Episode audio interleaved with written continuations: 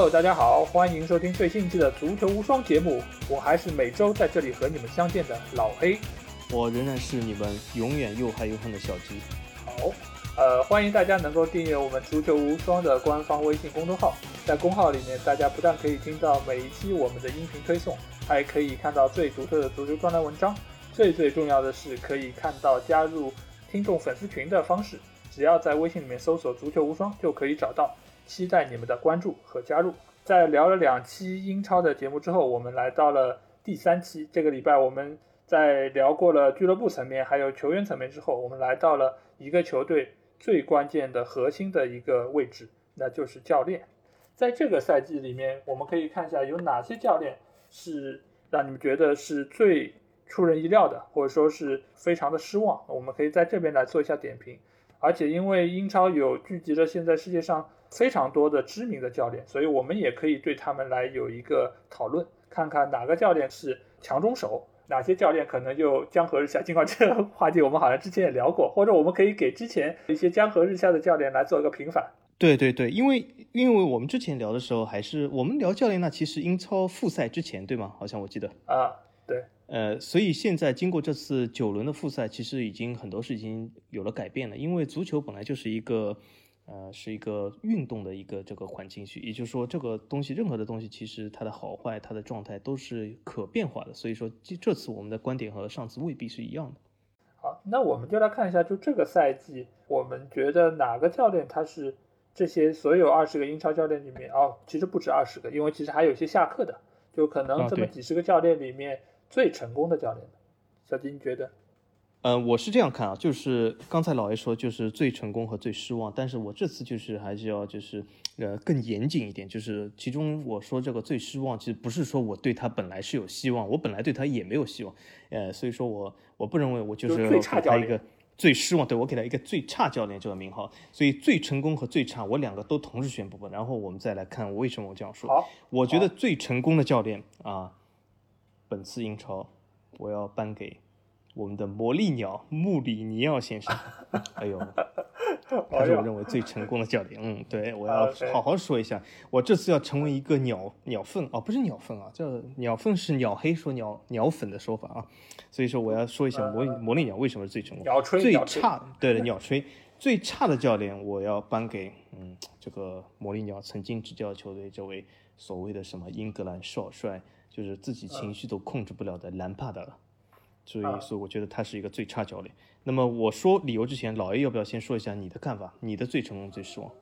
啊，我也先说名单吧，然后我们各自来说理由。好的，对。呃，我我觉得最成功的教练，我其实就是从绝对值上来看，那就是克洛普。尽管他是可能曼联的冠军，对对对对，而且他也是今年的那个年度最佳主帅嘛。所以我觉得就成功这个事情上来说，我觉得。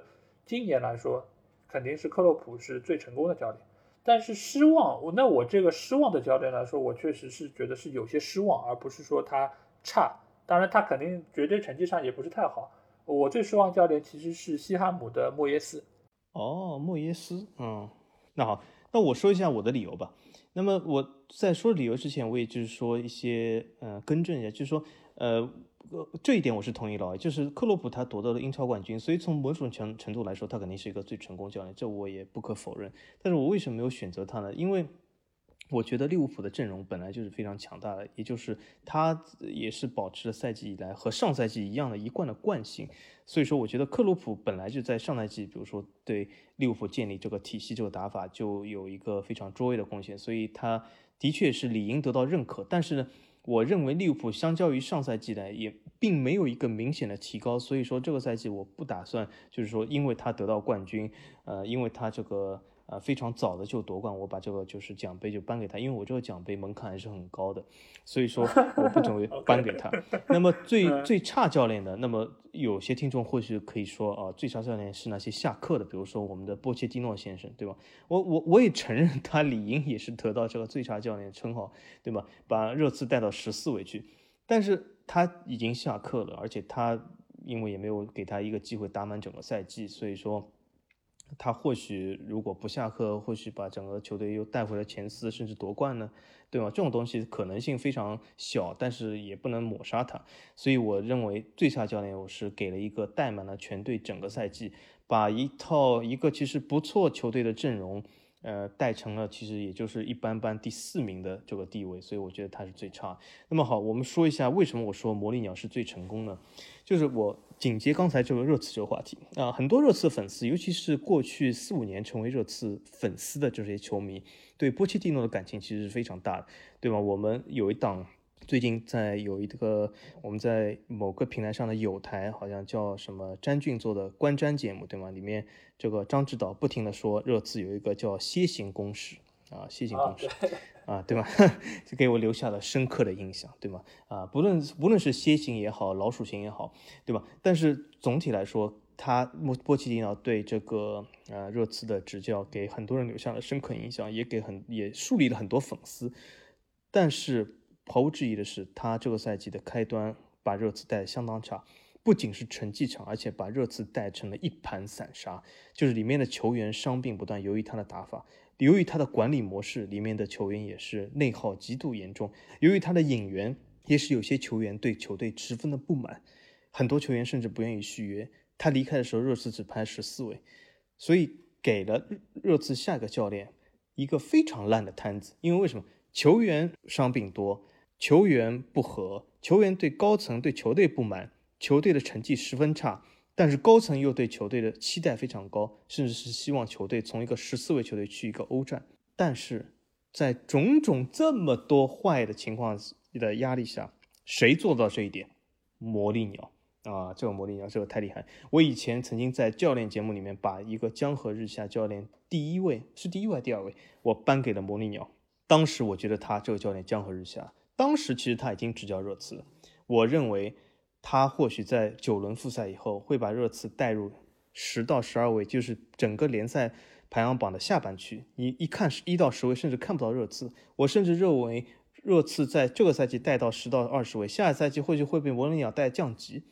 但是魔力鸟给了我实力打脸，这个我打脸打的啪啪啪啪非常响，但我非常乐意看到他的进步。所以我一直说，很多人讲我是一个。啊，纯喜好型的这个看球，其实不是，我是一个纯公正型的看球。所以魔力鸟，我以前给他说是最江河日下教练，但是我现在啊自己实力打脸，我认为魔力鸟是本赛季英超最成功教练。哎，我我想问一下，那你觉得你怎么评价？就是魔力鸟把不同的球队都能带成一个风格，就是不管面对什么对手都要摆大巴的这么一个局面呢？嗯，那么我们从鸟黑的角度来说，这是魔力鸟没有实力，它只能一种打法。那么从我现在鸟黑那个黑转粉的角度来讲，这说明魔力鸟的一贯风格非常的坚持，对吧？它有自己的坚持。那么所以说，任何的这种这种评论，我都可以把黑转粉，粉转黑。但是呢，说句公道的话。嗯，我仍然认为魔力鸟在战术上是乏善可陈的，这我是认为的，对吧？热刺在他带的这个复赛里面也有几场比赛其实是打得相当的丑陋，他其实在战术上的确是乏善可陈，也没有非常好的新颖的战术，而且的确像老 A 说的，打来打去就一套，对吗？前场蒙一个，后场靠这种也不是靠什么体系性防守，后场靠就是这种。精神性扫荡性防守，对人数堆积，然后守到一个比分。但是，但是我要说的一点就是，我这次表扬他的主要原因就是，我觉得他在球队建设上还是不错的。嗯，怎么说？因为他本来热刺接手的时候，热刺真的是一盘散沙，这个球队基本是离完完已经非常近了，对吧？里面所有的球员都想离开这个球队，包括凯恩想走。啊，那阿里是因为他水准没有走不掉。其实他如果真的有水准也会走，对吧？比利时双老都不愿意续约，都想走，对吧？那个两个边后卫罗斯不愿意待，对吗？奥里耶，对吗？也是不愿意待。但是到最后给他捏合的还不错，而且他把波切蒂诺的几个引援用的还不错。因为因为比如说洛萨尔索，这不是魔力鸟要的球员，但他用的还不错。当然了。如果我要喷魔力鸟，是有一点要喷的，这一点是我觉得魔力鸟执教热刺这个赛季唯一的瑕疵，这我肯定要喷，就是他没有用好恩东贝莱。就我在之前节目就说过了，恩东贝莱是一个非常好的球员，但是魔力鸟没有用好它。恩东贝莱是一个皮尔洛哈维，是一个维拉蒂，是一个那个托尼克鲁斯这样的组织型的球员。可是由于他的外形比较迷惑人，或许也迷惑倒了魔力鸟。每一个热刺的教练，包括高层，好像都特别喜欢把他用作一个这种防守型后腰，不知道为什么。那为什么热刺不能给他一个进攻组织的位置呢？那恩东贝莱，上次我说他为什么比阿里强呢？他虽然数据上没有阿里漂亮，可是他有几脚的传球、带球，甚至这种洞悉力是非常强的。只是热刺其他球员没有办法把握这个机会，所以不能形成一次助攻。如果热刺前面配备的是梅西，或许恩东贝莱已经成了赛季助攻王了，对吧？所以说这是一个问题。魔力鸟这个问题是，那么我在说我最失望教练或者最差教练之前，那老 A 你说你说的这个最成功教练。呃，你刚才你说了，你没有给到克洛普这个名额，主要是因为他其实跟上个赛季没有太大区别，而且包括你可以从那个积分上也没有太大区别。但是我要说的恰恰就是，你可以看到他的那些竞争对手，包括曼城也好，包括身后的其他的那几个所谓 Big 六的球队，大家都在退步，对吧？那你逆水行舟，不进则退嘛。在这个情况下，你还能保持这么高的分数，而且还比去年还能多拿了一分，尽管他没有破百。但是他能够仍然保持这么强的争冠的欲望，以及在各个方面竞技层面上面的一个高水准，那我觉得克洛普确实是是做到了非常多其他教练没有办法做到的一个点。还有一点就是稳定性，对。然后还有一点就是克洛普这个赛季可以说有很多场比赛其实都是先落后的，但是他们可以最后把比赛逆转，然后拿到三分。这个其实是一个冠军球队所应该有的一个基本要素吧。就很多球队，它其实，你像这个赛季的曼城，它就是非常不稳定，赢的比赛可能五比零、六比零可以赢非常多，但是输的比赛可能也输得很莫名其妙。但是利物浦在这个赛季，他真正的就做到了稳定这两个字，而且他在主场的战绩是非常的彪炳。他如果不是说最后可能已经提前七轮夺冠。呃，有有所松懈，或者说拿来练兵的话，他积分破百这件事情，我觉得是是十拿九稳的，对。所以我觉得在这点上，克洛普确实通过他这么多年来对于整个利物浦队的呃改造，还有就是他对于那个技战术层面的一些一些创新吧，我觉得对于利物浦真的是一个脱胎换骨的一个改变。因为其实你也知道，利物浦之前的阵容其实也挺一般的，他也没有什么太拿出手的一些球员。但是就是他来了之后，引入了那些我们现在耳熟能详的一些，包括范戴克也好，包括前场的那几个萨拉赫、马内，或者说是呃费尔米诺等等等等这几个球员。那我觉得是他在缔造一个利物浦的王朝。这个王朝能够走多久，我不好说。但是最起码在这个赛季，利物浦就是整个英格兰最好的球队。当然也比较可惜的是，他没有办法在欧冠上更进一步。但是我觉得。这已经很不错了，在目前这个当口上，尤其这次又有疫情，那我觉得利物浦已经是做到他们能做的最好。我觉得应该为他们送上一个安慰奖，对我的掌声吧。我觉得就就能够我得到我的肯定。嗯嗯，那好，那我们就把安慰奖给他。那么 那个最差教练或者最失望教练，老爷你先说，为什么是莫耶斯而不是兰帕德呢？呃，首先就是这个赛季，你可以看到西汉姆他其实最终是拿到了，我想这个是第十六名，对吧？第十六名，倒数第五嘛，保级的，保级成功了。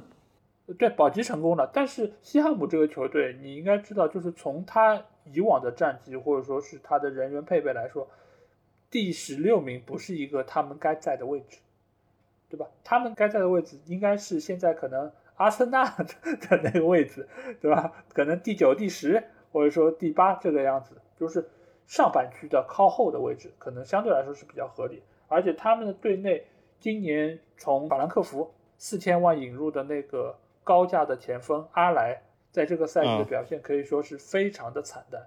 这整个整个来说，就是这个队伍之前他尽管说可能中场核心诺布尔他岁数已经大了，然后他可能已经难堪大任。但是他们中场还有那个赖斯，对吧？而且他们还有一个很强力的一个锋，应该说是作为锋线球员出现，就是安东尼奥。这几个球员其实都是很有个人特点的一个球员。所以说，西汉姆在这个赛季，我觉得他们就是你应该拿到比现在更好的一个成绩。而且作为莫耶斯来说，我尽管他之前带曼联成绩不太好，但是我还是觉得他的执教能力不应该是只是这样一个程度。所以我本来是觉得他们在赛季初的时候，他们引入了那个阿莱之后，我觉得在进攻线上应该会有一个相当于是个爆点一样的输出。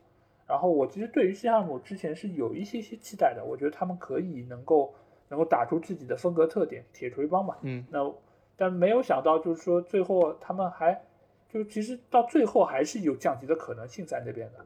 这个是我我一直都没有想到，而且。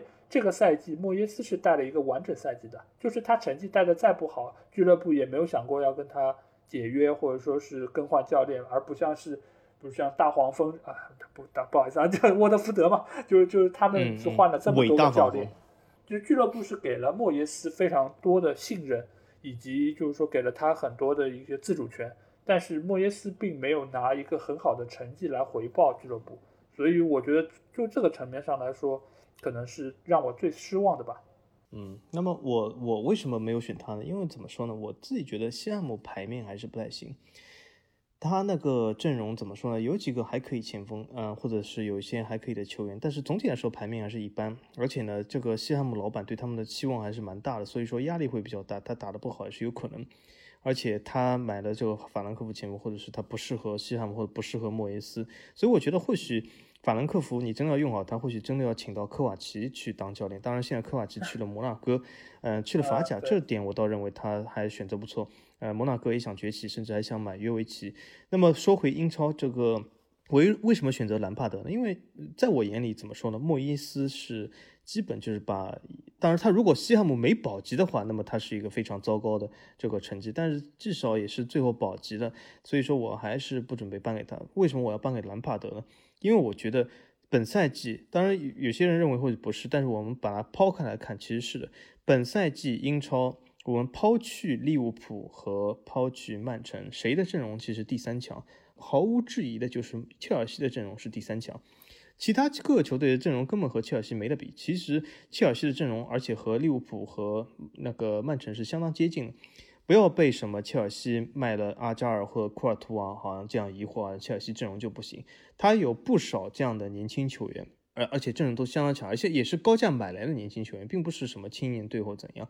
所以说他这个阵容板凳深度都是非常好，各路都有一些好手，而且阵容也是比较稳定。但是兰帕德把他带成什么样子？兰帕德联赛第四名啊，他也是将将进入欧冠，而且是非常惊险的，差一点就被莱斯特城超过了。而且在很多比赛中都拉垮了，欧冠十六强被淘汰，然后足总杯没有，联赛杯没有。那么我我们如果把它翻回来看，兰帕德先生二零一九到二零赛季他的成就是什么？我觉得能够写入成就榜，勉强能写的，就是欧冠啊，就是说欧冠区英超第四名。可是这样一支球队带入英超第四名，我觉得这不是一个成就，这是一种耻辱。他的足总杯也拿不下来，足总杯，而且比如说足总杯，你对的是利物浦，对的是曼城，哦，是非常厉害。可他对的是阿森纳，也就仅仅是一些车迷根本看不起阿森纳，对吗？他就失败了。而且我觉得他失败还有什么原因？刚才那些都是硬指标，还有软指标，就是有一些教练，我我以前曾经提过，就好的教练他要不停的使俱乐部的资产增值，这种资产是什么？就是球员的软资产，这些都是在会计里面计入。俱乐部的这个资产配表里面，对吧？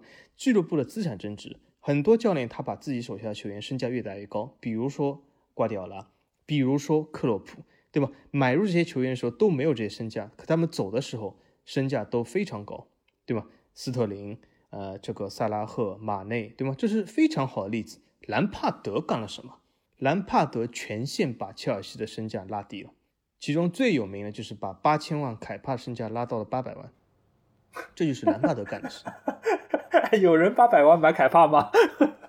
啊，或许没有，对吧？那么我给他一个标价八百万，对吧？我我为了这个节目的效果，对吗？那么给兰送给兰帕德八百万，对吧？那我我们我们足球无双 FC 八百万买凯帕怎么样？再来我们做做这个节目。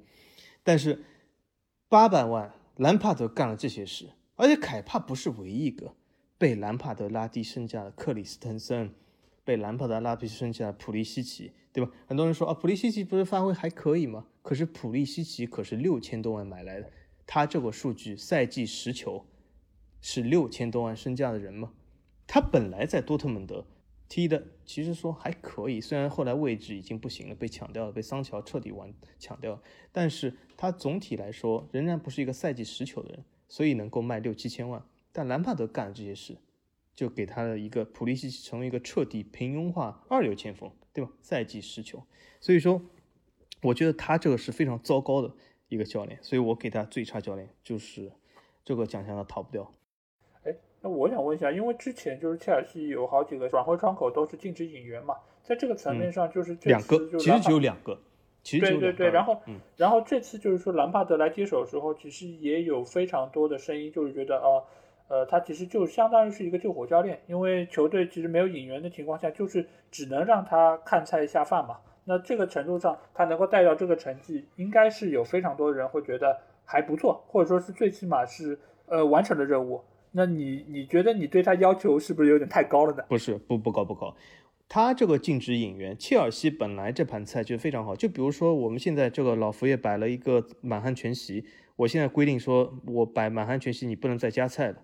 这本来就是一个满汉全席，对吧？我们不能把切尔西的阵容拿到欧洲层面说啊，我们说啊，拜仁的这个阵容比他强，皇马、巴萨阵容比他强，巴黎圣日耳曼阵容比他强。可是这是欧洲层面，我们现在又没有说他欧冠，不过他欧冠不过也是十六强。他我们只说英超层面对吗？其实真的说阵容比他强的也就那么两个队，而且也并不比他强多少。我们可以看德转的总身价嘛，对吧？切尔西的总身价也并不比利物浦和曼城少多少，对吧？所以说他本来就是一桌满汉全席，现在规定说不能再加菜了，我觉得也没什么。而且真的说撤下去的菜，也就撤了两道，阿扎尔一道和那个库尔图瓦一道，对吧？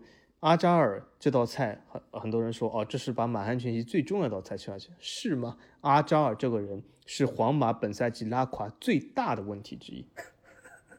对吗？对吗？广大球迷们是吗？广哦，夺冠了，欧 冠没有夺冠，皇马没有阿扎尔，欧冠三连冠，皇马有阿扎尔，欧冠十六郎。哎呀，广大球迷，你看我这个多押韵啊，对吗？不是，那那那你也可以说是因为 C 罗不在了，如果 C 罗在，他没准也可以继续夺冠的。哎，你看啊，如果 C 罗在，尤文图斯也欧冠夺冠，那我可以说啊，这是原因。C 罗不在，C 罗也是欧冠十六郎。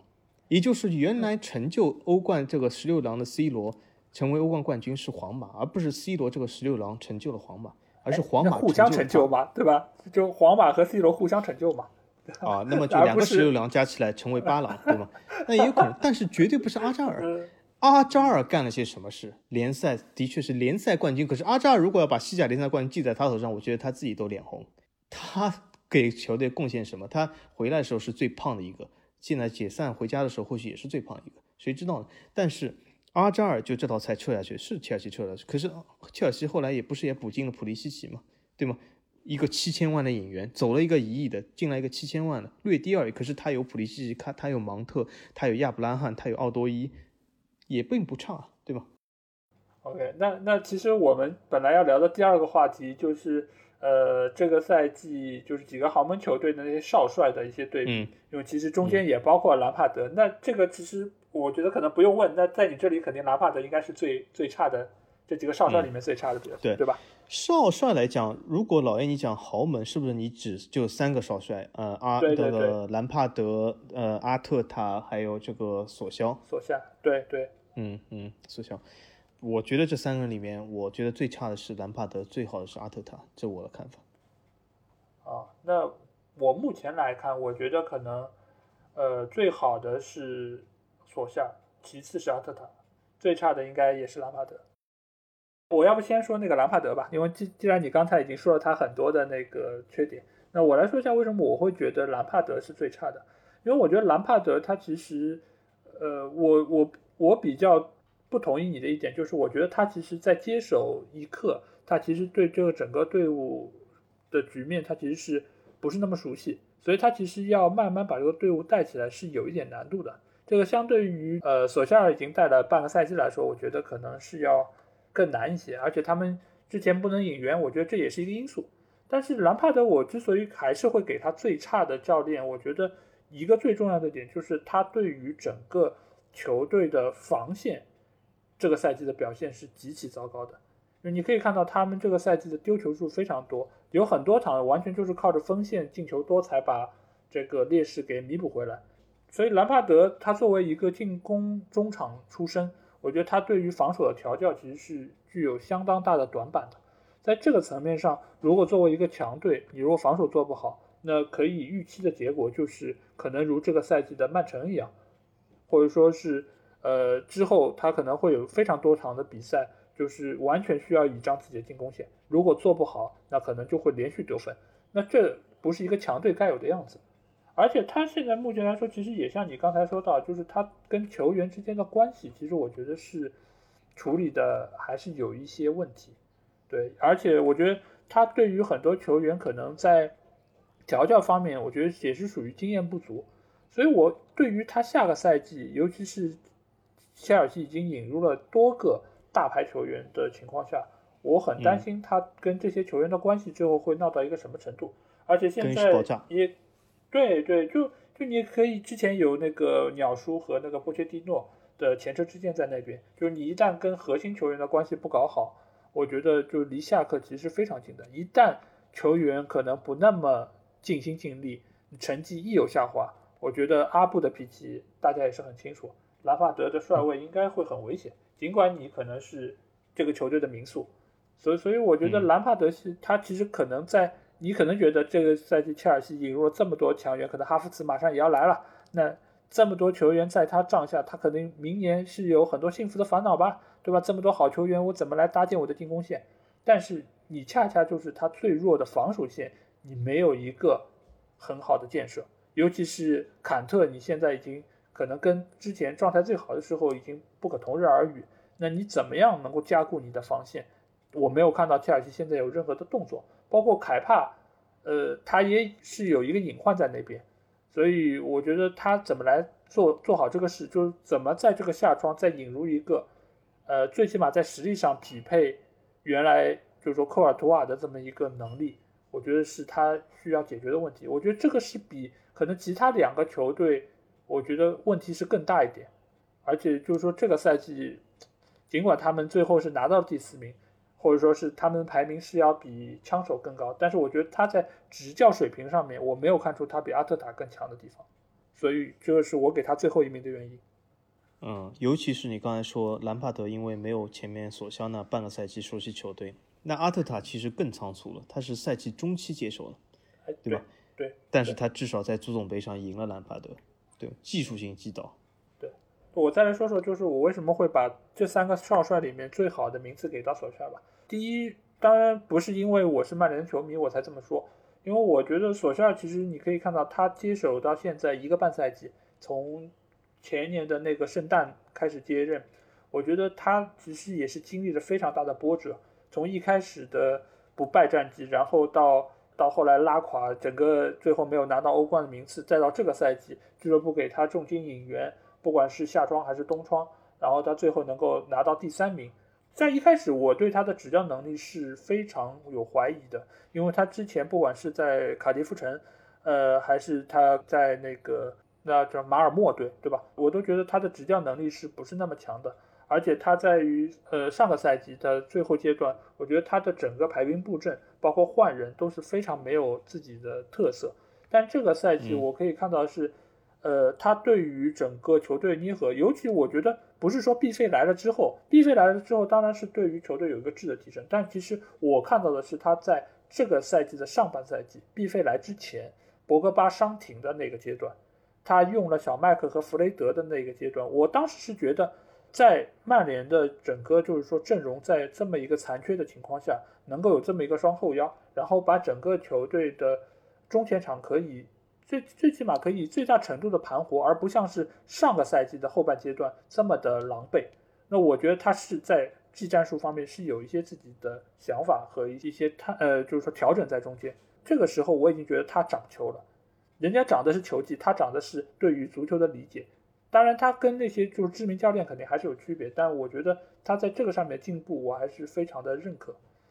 对呃，然后阿特塔，我觉得我之所以没有给他就是说第一的位置，我主要还是觉得阿特塔在处理跟球员的关系上面，我觉得是有些生硬，在这个层面上，不管是十号还是共，就还是共青王，我觉得现在一个作为一个现代的足球俱乐部的主帅，怎么处理人际关系是非常非常重要的。在这点上来说，我我真的是觉得索夏尔是这三个人里面最圆滑的。就你看，他其实很多做法就跟那个谁，就跟福格森以前是一样的。就是我对你再不满，我对你再怎么样，我不会在人前说，我也不会在媒体上说，我还是会包，就是说包庇吧。就是这个说严重点，可能就是包庇自己的球员。但其实他心里很清楚谁好谁差。但是在这个层面上，我需要维护俱乐部的面子，我也需要维护球员的面子。有什么事儿，我们关起门来自己说。但是你可以看到，不管是兰帕德还是阿特塔，在这方面做的其实都是不够的。另外一方面来说，我觉得整个联盟做的最好的是谁？做的最好的就是克洛普。就克洛普。我以为你要说穆里尼奥呢。没有没有，穆里尼奥。没有克洛普，我觉得这个人就是比他对于技战术的调教更牛逼的是他跟各方各面的关系。就他是一个情商很高的人。对，你可以看到他这次拿了最佳主帅之后，他说的那些恭维福格森的那句话，对吧？他觉得我是在，就是说见教皇。就是他对于就是所谓死敌的以前的一个一个功勋主帅，我觉得他的措辞就是双方都觉得很给面子。一个教练能够做到他这个程度，我觉得真的就不说你带队成绩怎么样，最起码能够做到八面玲珑，做人方面是很 OK 的。这点上来说，我我要给阿特塔稍微减点分。但是阿特塔尽管只接手了半个赛季，但是我看到了他对整个球队的提升，尤其现在那个要跟奥巴梅扬续约。我觉得这个其实都是做了很正确的一些选择，对吧？就是对于核心球员，我需要把他们留住；对于就是说不听话的，或者说跟我对着干的，我该该放我就要放。然后在引援方面等各方面，就我觉得他是有自己的想法的，这个肯定是要比兰帕德要要水平好得多。嗯嗯，老 A 这样说，哎，其实有点说服我了，所以好像我也同意。就我，而且我以前自己都提过，就是现在教练其实处理人际关系是。排在第一位的，甚至比技战术也好，这些其实都重要。所以这么看来，我觉得我也把最佳少帅颁给索肖，而不是阿特塔。阿特塔第二位，嗯，也对。那阿特塔确实，我觉得他从就是技战术层面，确实也是延续了不少。他可以说是从瓜迪奥拉那边是学到了很多东西，而且他就是说非常好的结合在了阿森纳的身上。因为你也可以看到，阿森纳其实他的纸面阵容是挺一般的。对吧？但是我觉得，如果能够早一点能够把阿森纳交到他的手里，可能最后的结局，或者说他们不需要通过足总杯来拿到这个欧战的资格。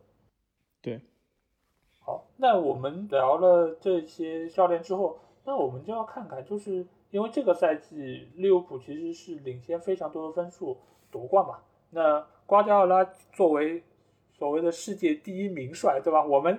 公认就是说，觉得呃他的执教水平是非常高的。那为什么他这个赛季打下来差了这么多分数？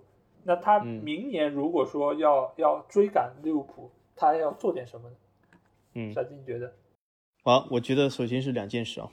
呃，第一件事，他首先要续约，对吧？他明年合同都已经 到期了，所以说他要追赶的话，呃，需要球队给他一个长期支票的话，他肯定要先要续约，这是他当务之急做的。当然，第二件事，我觉得。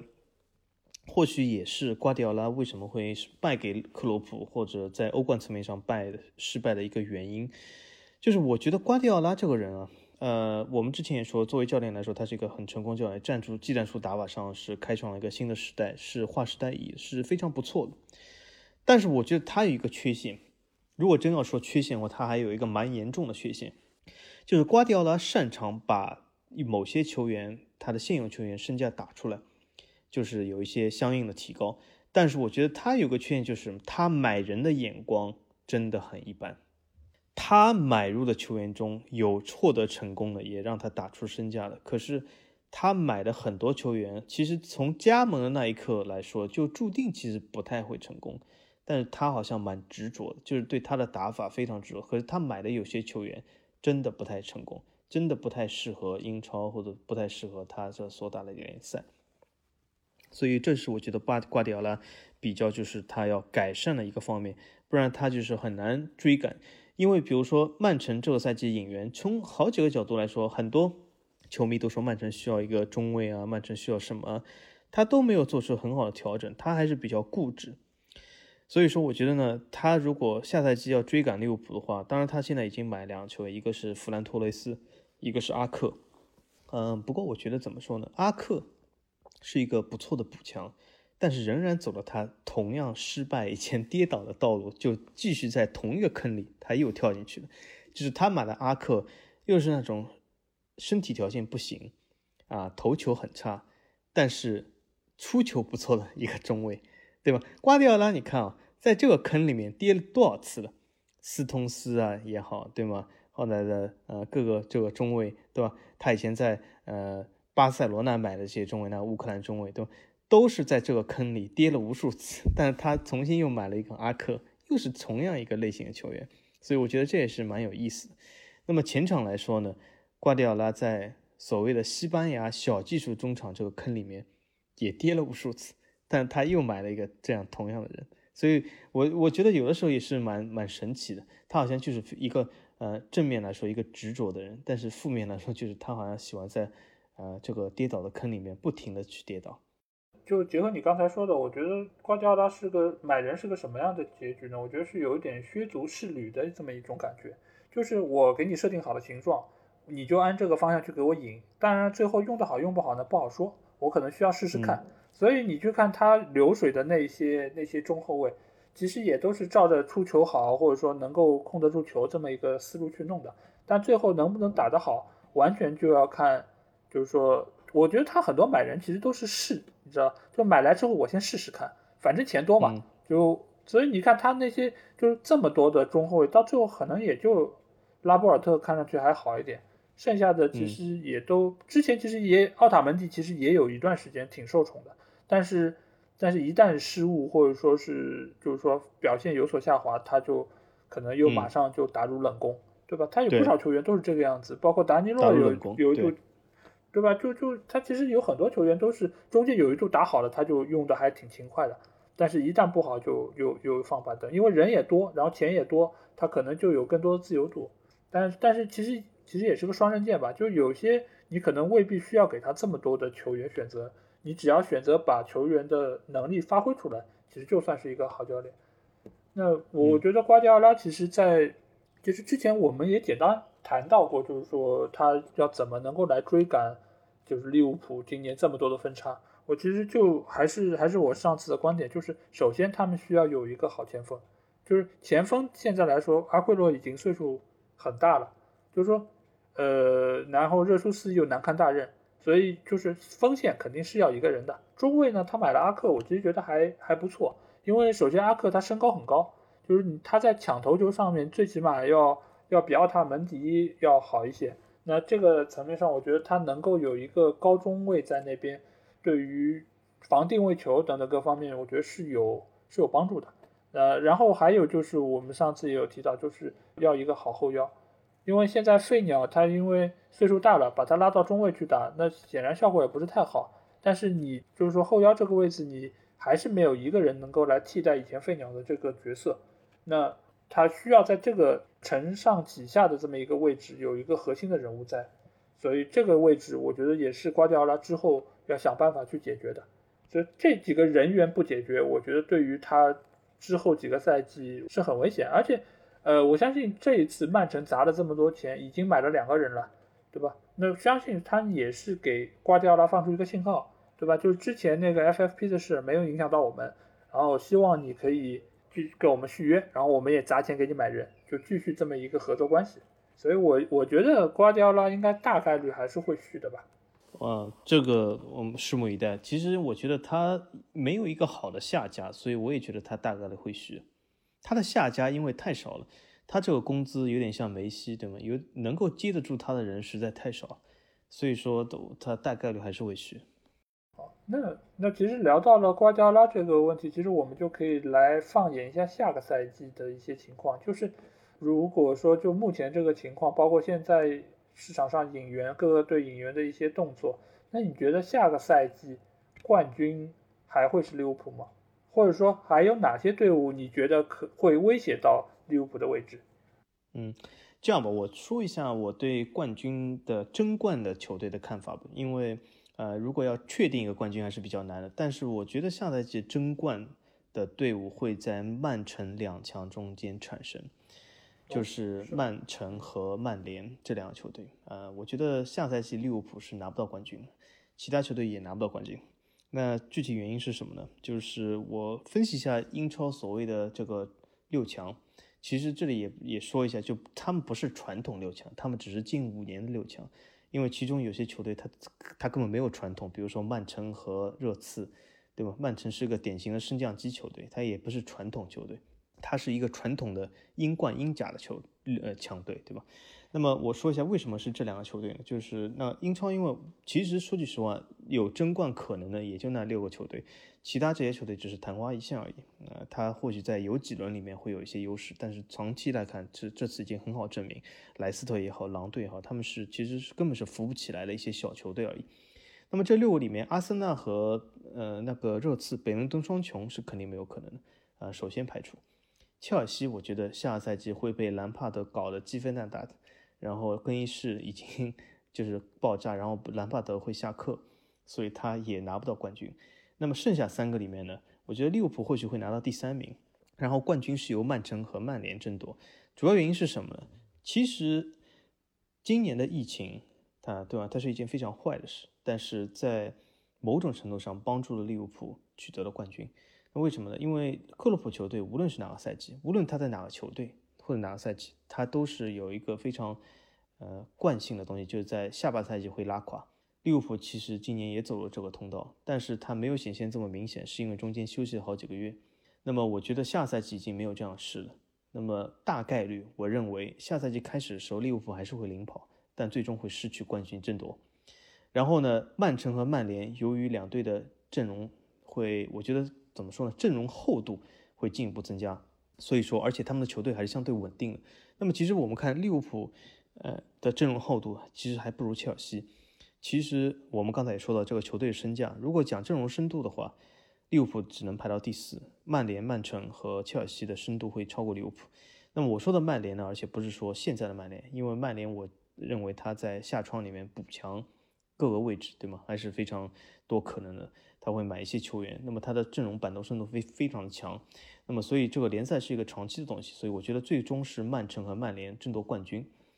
那么如果一定要我选一个冠军，根据这个下窗的引援和现在趋势来讲，我觉得这个有可能是一个比较随意的预测，就是我觉得下赛季英超冠军应该是曼城，亚军曼联和季军是利物浦，这是我的看法。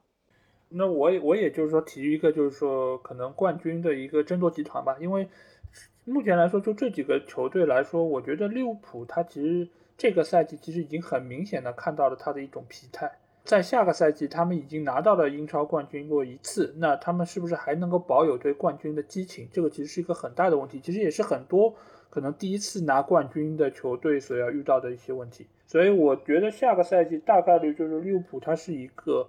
往下走的这么一个趋势，我只能说是一个大趋势是这个样子。然后曼联呢，跟利物浦是相反，它其实是有一个向上走的一个趋势。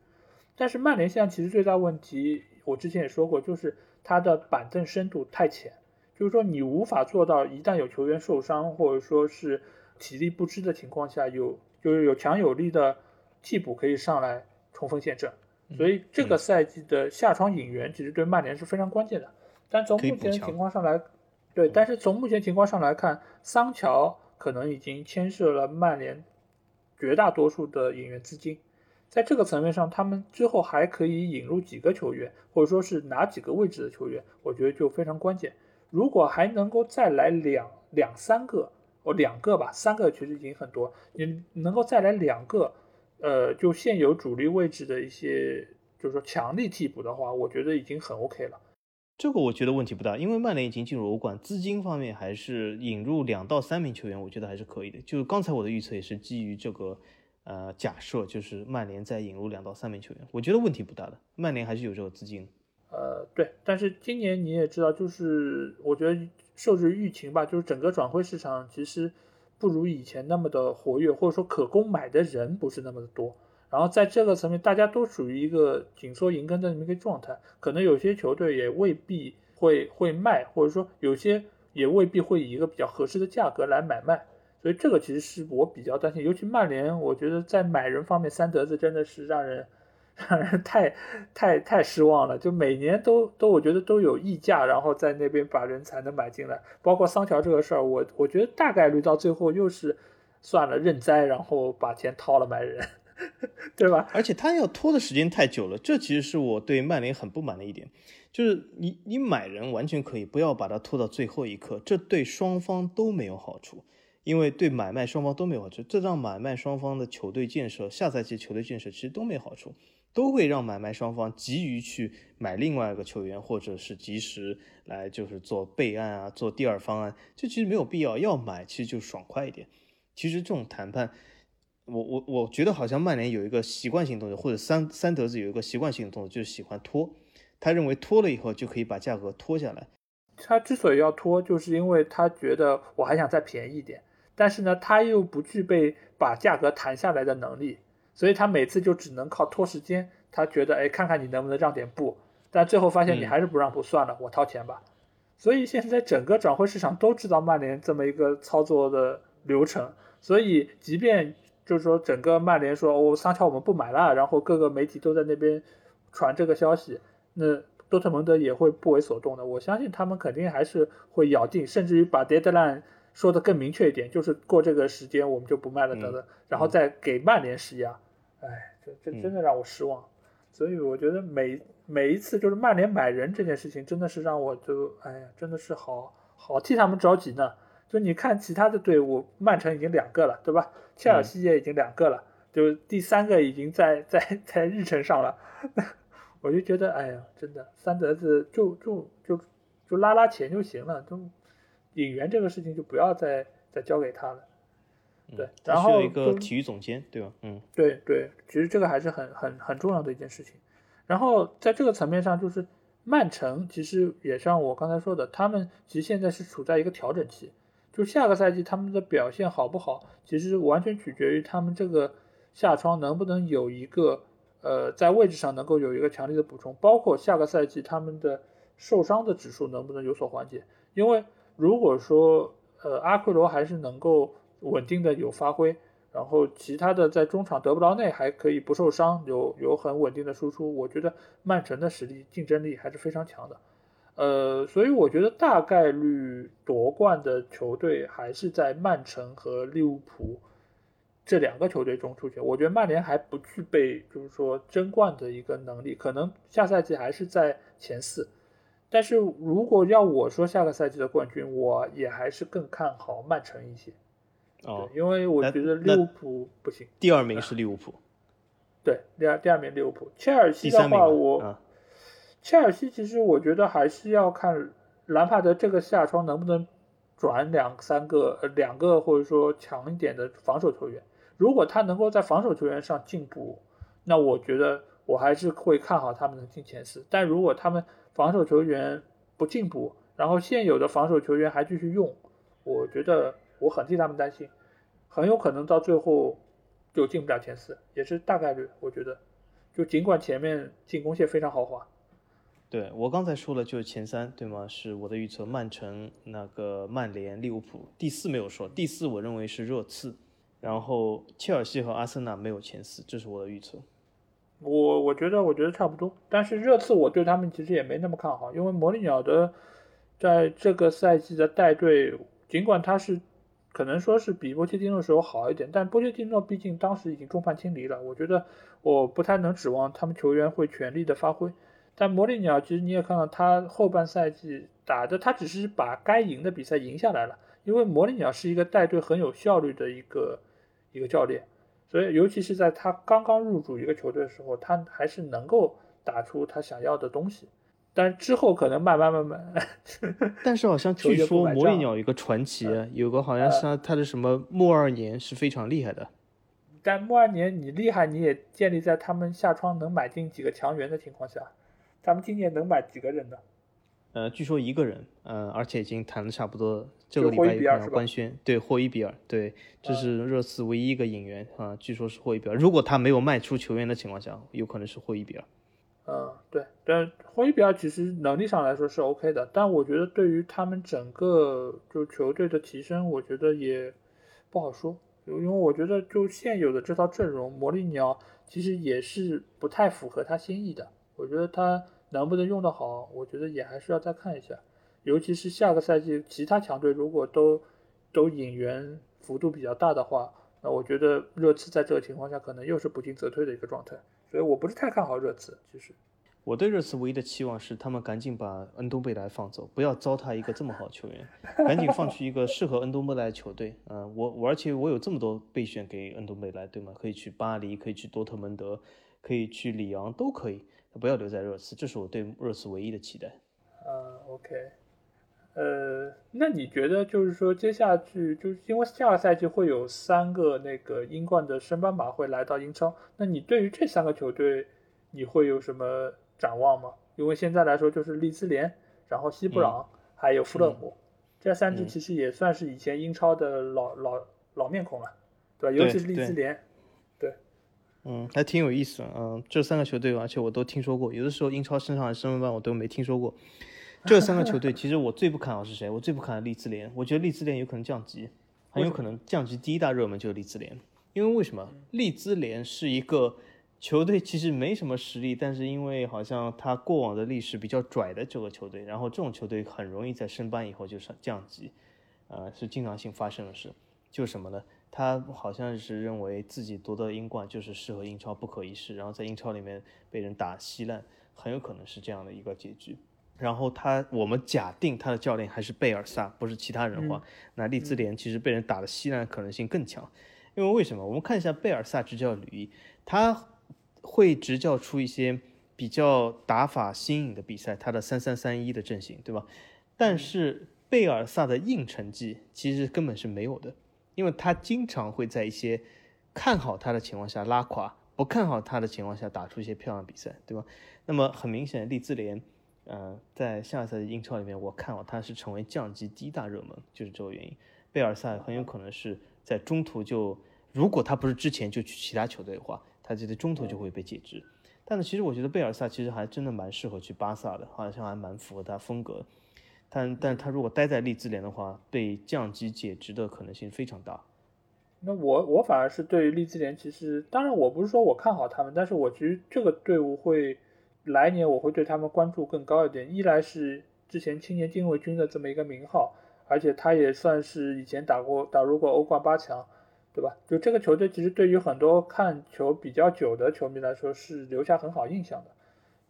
呃，另外一方面就是贝尔萨这个教练，他其实一直也算是一个性格教练，对吧？之前他带那个阿根廷国家队的时候，其实我对他的印象就还挺好的，因为他相对来说是属于那种，呃，重攻轻守的这么一个一个教练，所以他的队伍带的都还挺好看的。下个赛季就，呃，不管他嗯就会不会是降级热门吧，但是我觉得他们的比赛，我觉得我有兴趣好好关注一下。对于其他两个队伍，因为呃那两个基本上也是传统升降机球队，富勒姆也好，然后那个灯笼库、西布朗，其实这几个球队我觉得都还挺挺替他们捏把汗的。就是如果他们不能，尤其今年应该疫情的情况，他们也不会有太多的引援的动作，那我觉得他们只会被那个现有的这些英超球队越抛越远。所以我觉得我挺替他们担心的，也有可能他们升上来一年就又要降回去。所以，我我对于明年这几个升班马的话，我觉得我对他们的预测可能是只有一个能保级，然后剩下的可能都还要再降回去。嗯，那也对。好，那其实说到这，我突然又想到了，就是说我们在讲到教练的这个话题里面，其实还可以再聊一下最后的一个问题，就是下个赛季的话，教从贝尔萨如果还能够来到英超，那相当于是现在有非常多的名帅都会在英超来执教。那你觉得这个他们只是因为英超的钱多吗？或者说是流量多，有这么多的名帅都会来到这个联赛来执教？嗯，我倒觉得不是钱的问题，因为为什么呢？其实我们看一些硬指标，就是呃，英超的工资，无论是教练也好，球员也好，其实呃，并没有在商业开发上领先其他联赛这么多。就比如说，其实英超的球员工资也好，球教练工资也好，并不比西甲或者这样的球队多很多，或者是其实差不多，或者还少一些。呃，但是他的呃，为什么就像老 A 说，会有一些名帅或者去英超呢？我觉得主要原因是一个比较。重要的原因就是，英超给教练的耐性应该是五大联赛里面属于最高的。当然，我知道最近几年以来也有些趋势，就是好像，呃，某些球队他当然了，沃特福德是一个这个意大利波佐家族之这样，这就是这个拥有的球队，或许他是用一种意识的炒教练的方法，对吗？但是大部分英超球队，我觉得对教练的耐性还是非常足的。如果我是一个教练，我也愿意去英超。为什么？因为很多时候他。需要一些时间才能打出一些成绩。如果没有缺乏耐心的话，你很难去有个长期的计划。比如说，如果你总是对一个教练耐心只有一个赛季，或者你签约只签一年，或者签个两年，但是随时可以解约的这种东西，我也没有一个长期的展望。我也只想打一场算一场。但如果你总是给他一些美好的期待，一个很长的合约，他是比较适合做出一番事业的。所以我觉得英超这点是比较吸引人，就是。他的工资未必是最高，但他对教练的耐性是不错。你你容易让一些教练能够有展开一番事业这种雄心，因为很多其他球队，比如说尤其是啊两个南欧的这个联赛，意甲和西甲来说，这个炒教练的速度是相当的快。呃，我们这个吴磊不是叫是五朝元老对吗？五朝元老就是他在西班牙人对吗？这么短时间里面他有这么多的教练，所以说他的炒教练的速度相当的快。对吧？巴伦西亚最近也换了教练，比利亚雷尔，对吗？各种各样的，所以这种是一个非常呃，这种对教练不太友好的环境。所以说，呃，我觉得英超这点来说是特可以吸引一些名帅，因为名帅也是需要时间的嘛，这是我的看法。嗯，对，我觉得不管是他们出于钱的考虑，还是对于呃流量考虑，那我觉得下个赛季能够有这么多名帅在这边神仙斗法，我觉得对于球迷来说都是一件好事情。而且也可以看一下他们来到一个新的环境，或者说面对现在现现有的，就是说现在足球这么一个大环境下面，他们还能不能坚持自己原来的一些执教的风格，以及他们能够对于一个新的球队能够有一些什么样的一些新的战术上的理解。所以我觉得我们可以对下个赛季有更多的期待。对，那我们这三期的英超的盘点基本上就就是这样了。然后我也希望就是说。大家可以呃很快，就是九月份英超就会重新开幕，我们又可以能够马上要做新赛季展望节目了。刚刚做完盘点就要展望，这 今年也是非常特别的一年。对对对，但是我觉得我们在之后的两期节目，我们会来着重聊一下最近其实已经重新开战的欧冠和欧联的比赛，因为在这个中间会有非常多的豪门参与其中。我们其实也可以把这个这次的欧冠和欧联当做是往年的那些季前热身赛。因为他们其实也会在这个比赛中，对于阵容有一个重新的，呃磨合或者说是一个尝试。对，好，那也希望大家可以在下个礼拜能够继续收听我们的足球无双节目。嗯，那那这期节目就到这儿。